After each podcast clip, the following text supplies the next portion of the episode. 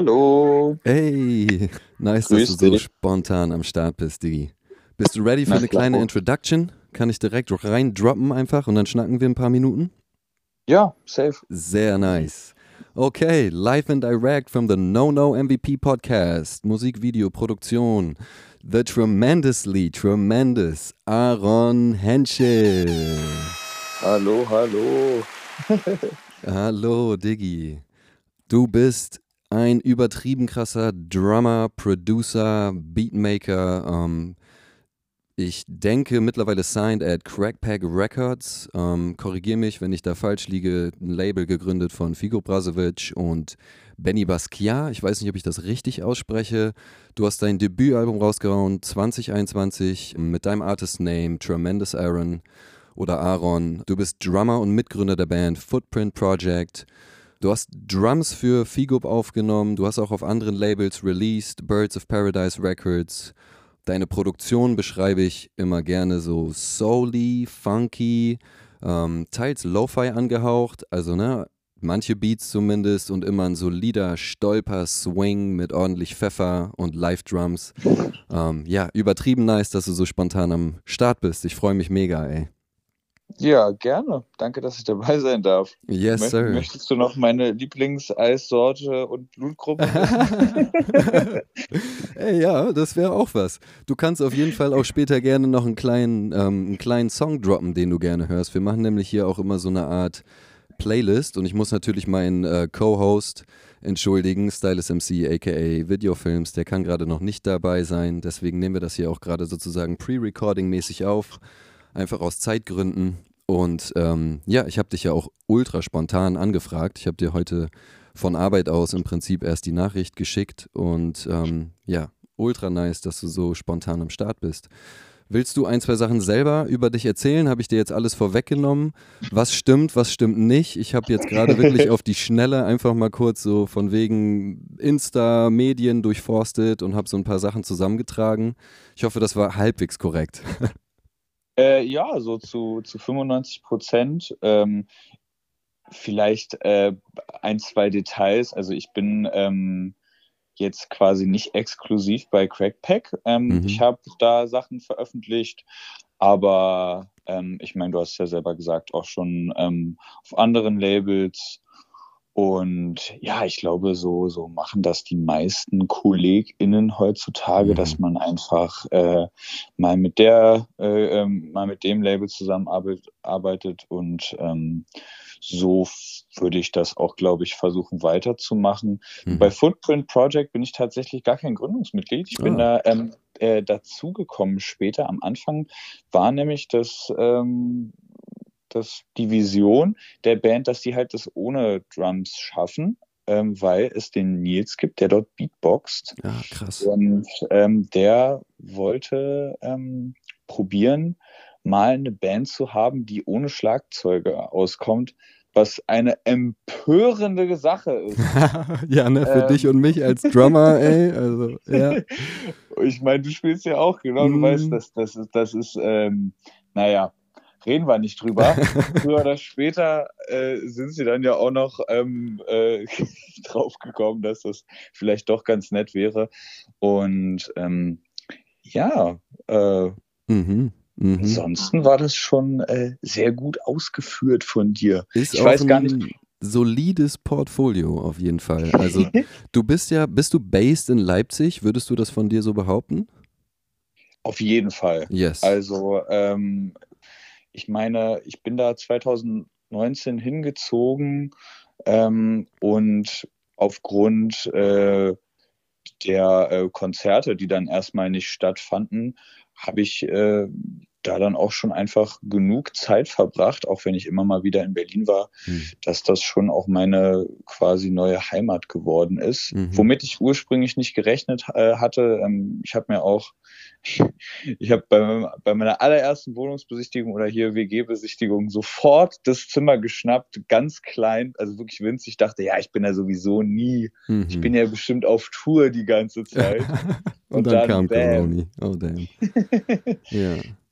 Ja, das ist echt abgefahren. Aber das ging mir ähnlich. Ich hatte hier auch echt so am Anfang geile kleine Wohnung. Man kann echt, also im Vergleich ja auch noch recht günstig hier leben, sage ich mal, auch wenn es schlimmer wird. Aber ja, also an sich eine geile, eine geile Entscheidung. Also du bist eine Bereicherung für die Szene auf jeden Fall. Ich spreche jetzt hier auch nochmal den Invite aus, den ich dir ja schon schriftlich gegeben habe. Also wir führen das Telefonat im Prinzip einfach nochmal so als verbale oder als äh, ja, verbale, ähm, ja, wie sagt man, einfach so das Festhalten, dass ich dich hier gerne in der Show hätte und zwar auch persönlich. Da würden wir uns beide mega drüber freuen.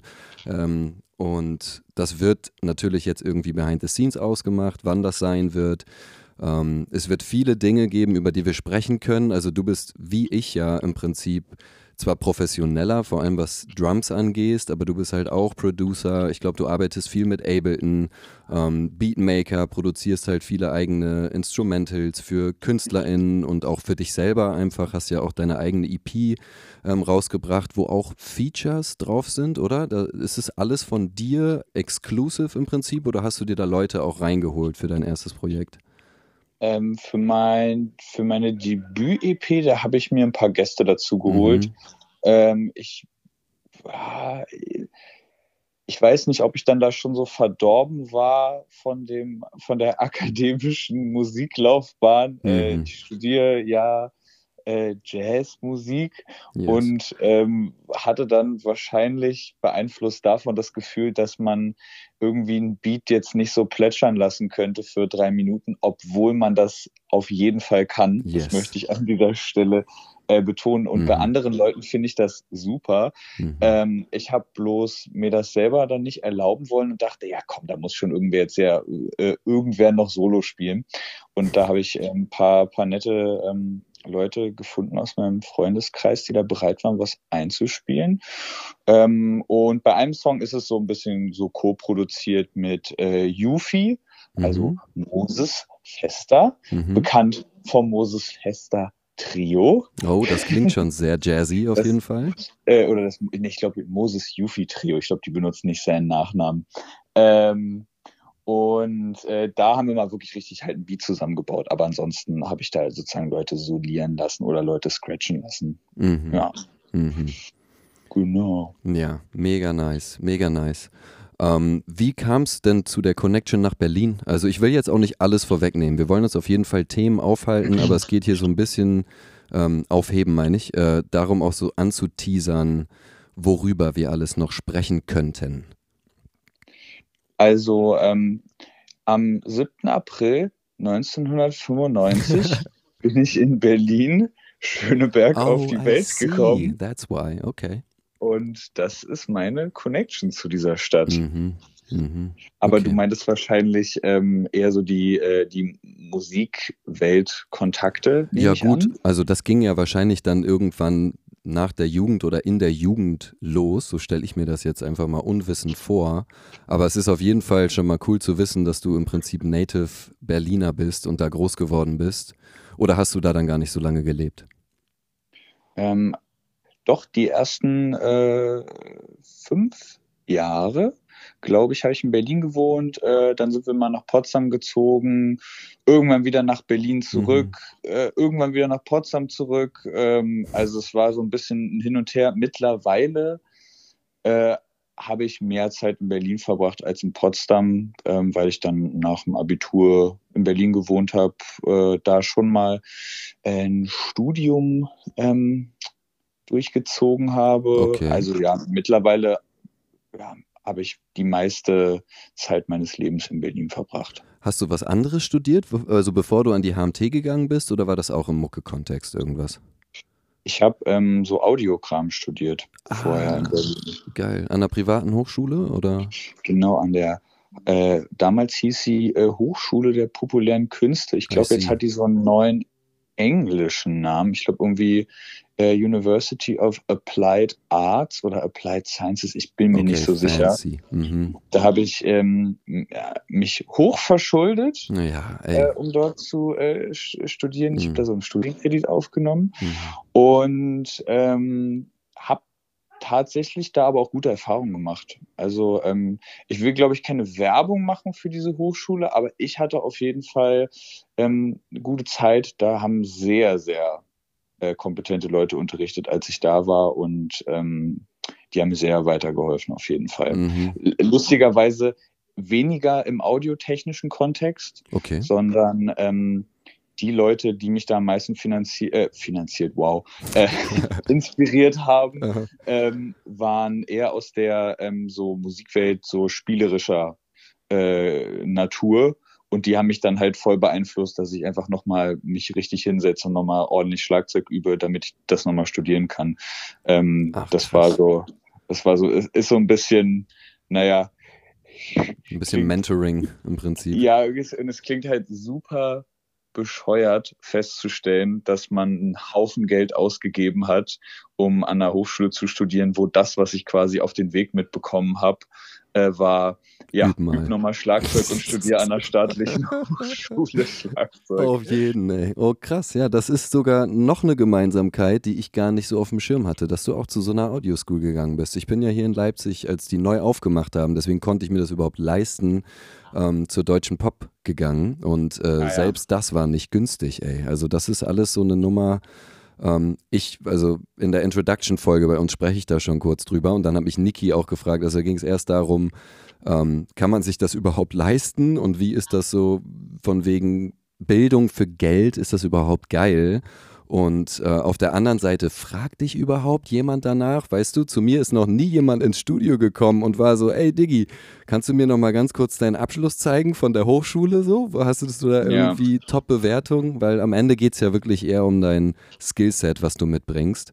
Ähm, das Ding ist an der, an der HDPK, also wie gesagt, jetzt heißt die anders, kriegt man einen staatlich anerkannten Bachelor. Also ich habe schon quasi einen, ähm, ja, einen akademischen Titel, mhm. mit dem ich bestimmt irgendwann nochmal was anfangen könnte. Vielleicht, wenn ich ähm, mal sowas unterrichten wollen würde wie äh, DAW-Nutzung, mhm. keine Ahnung, mhm. dann könnte ich da bestimmt punkten mit einem Bachelor. Aber gut, dafür studiert man ja nicht. Ähm, aber ja, es ist, es ist auf jeden Fall es ist eine Sache, da kann man auf jeden Fall drüber streiten. Und ja. ähm, ich glaube, man sollte das auf jeden Fall, man, man, soll, man sollte sich überprüfen und ehrlich äh, zu sich selbst sein ähm, bei der Frage, wie selbstständig bin ich wirklich? Mhm. Und ich glaube, wenn die Antwort da ist, dass man eigentlich jemand ist, der diszipliniert sich selber Sachen erarbeiten kann und da dran bleibt und übt und so, dann hat man es vielleicht nicht nötig, so viel Geld auszugeben. Aber das trifft ja nicht auf alle zu und das ist ja auch okay. Nicht alle äh, fühlen sich auch, sage ich mal, selbstbewusst, dann so Entscheidungen zu treffen von wegen, nee, ich glaube, das ist wichtig, dass ich das jetzt übe. Ich beschäftige mich jetzt mal damit. Es kann einem ja auch passieren, dass man sich dann so selber in die Irre führt, so, oh, ist das das Richtige? Sollte ich das jetzt hier gerade lernen? Sollte ich das auschecken? Und das wird einem natürlich dann in so einer ähm, Hochschule abgenommen. Diese Leute haben dann da ein Curriculum und die wissen, ja, wir kümmern uns erst um das Thema und um das Thema und das ist für manche Leute natürlich genau das Richtige. Mhm. Und im Nachhinein habe ich mir gedacht, ja, ich hätte das schon, glaube ich, mir auch selber drauf schaffen können. Mhm. Aber habe ich ja eben auch schon erzählt, was ich am meisten mitgenommen habe von dem Studium waren eher Sachen musikalischer Natur. Also ich habe wie so eine Art Studienvorbereitung ähm, für das Musikstudium eigentlich während meines Audiostudiums gehabt. Mhm. Ja, mega spannend, mega crazy. Also ich denke, guck mal, wir sind jetzt hier schon wieder fast bei 15 Minuten und ähm, du hast den Official Invite angenommen hier zu uns mal in die, ich nenne es jetzt mal Show, ne, Podcast. Also das ist für uns auch alles das erste Mal. Ich muss auch zugeben, ich war echt aufgeregt, bevor ich dich angerufen habe. Ich habe noch nie ein Telefongespräch mitgeschnitten, Diggi, so, ne, hier mit dem Pult und so Handy da einstöpseln und alles Mögliche. Ich hoffe, es funktioniert alles. Ähm, aber genau in dem Sinne übertrieben nice, dass es so spontan geklappt hat. Und ich würde auch, wenn ich ein bisschen mich jetzt unhöflich fühle, weil wir jetzt schon sofort irgendwie ein bisschen in den Flow vom Talken gekommen sind, das versuchen zu cutten, weil ich glaube, wir füllen so eine Folge recht easy. Ich hatte jetzt, als du von der Schule gesprochen hast, auch direkt ganz viele Gedanken, so auch noch ein Ding dazu vielleicht, das für mich ganz groß war, nämlich, dass ich da das erste Mal zum Beispiel an einem fetten Mischpult saß oder ja. ähm, irgendwie krasse Mics in der Hand hatte und in der Booth stand oder eine Patchbay irgendwie mal ausprobiert habe, wie das alles funktioniert. Und das sind ja auch Dinge, die sehr viel Geld kosten, sage ich mal, wo man dann wieder den Bogen spannen kann, dass irgendwo ja auch die Dinge finanziert werden müssen. Ähm, ja, also ich glaube, wir haben genug Themen, über die wir sprechen können. Ich dachte, wir teilen drei Leidenschaften oder drei Dinge, die wir irgendwie hinter uns haben oder noch vor uns oder momentan Fitness, tun. Ähm, Solarium. ja, genau. Tee sippen. Äh. Was ist deine Lieblingseissorte? Pistazie, mm. hands down. Mm, hands down Pistazie. Ja, good choice. Good choice. Ja, ähm, ich habe ultra Bock drauf. Ich bedanke mich jetzt zum dritten Mal. Und bist du cool damit, dass wir es hier cutten und uns einfach den Rest aufheben für eine fette Folge, wo wir einfach mal richtig entspannt auch mit meinem Co-Host einfach uns ja ausplaudern können? Ja, unbedingt. Mega geil. Mega Gerne. nice. Okay, Aaron, das ist dein Applaus, dein virtueller Applaus. Und ähm, danke, ja. Danke. Ja, Mann. Und das Horn kriegst du auch noch. Ich hoffe, es ist nicht zu laut bei dir. Piu, piu, piu. ähm, ja, und ich hoffe, wir sehen uns bald. Wir werden behind the scenes ein Datum ausmachen. Wir launchen, wenn alles glatt geht, nächste oder übernächste Woche. Und ähm, ja, das wird auf jeden Fall krass. Ich habe Ultrabox, wird mega interessant. Ich freue mich auch. Ich freue mich mega. Yes, ey, mega gerne. Danke fürs Rangehen, ey. Das wäre jetzt hochgenommen gewesen. also, mein Lieber, wir hören uns bald. Lass dir gut gehen. Du dir auch. Bis bald. Bis dann. Tschüss. tschüss.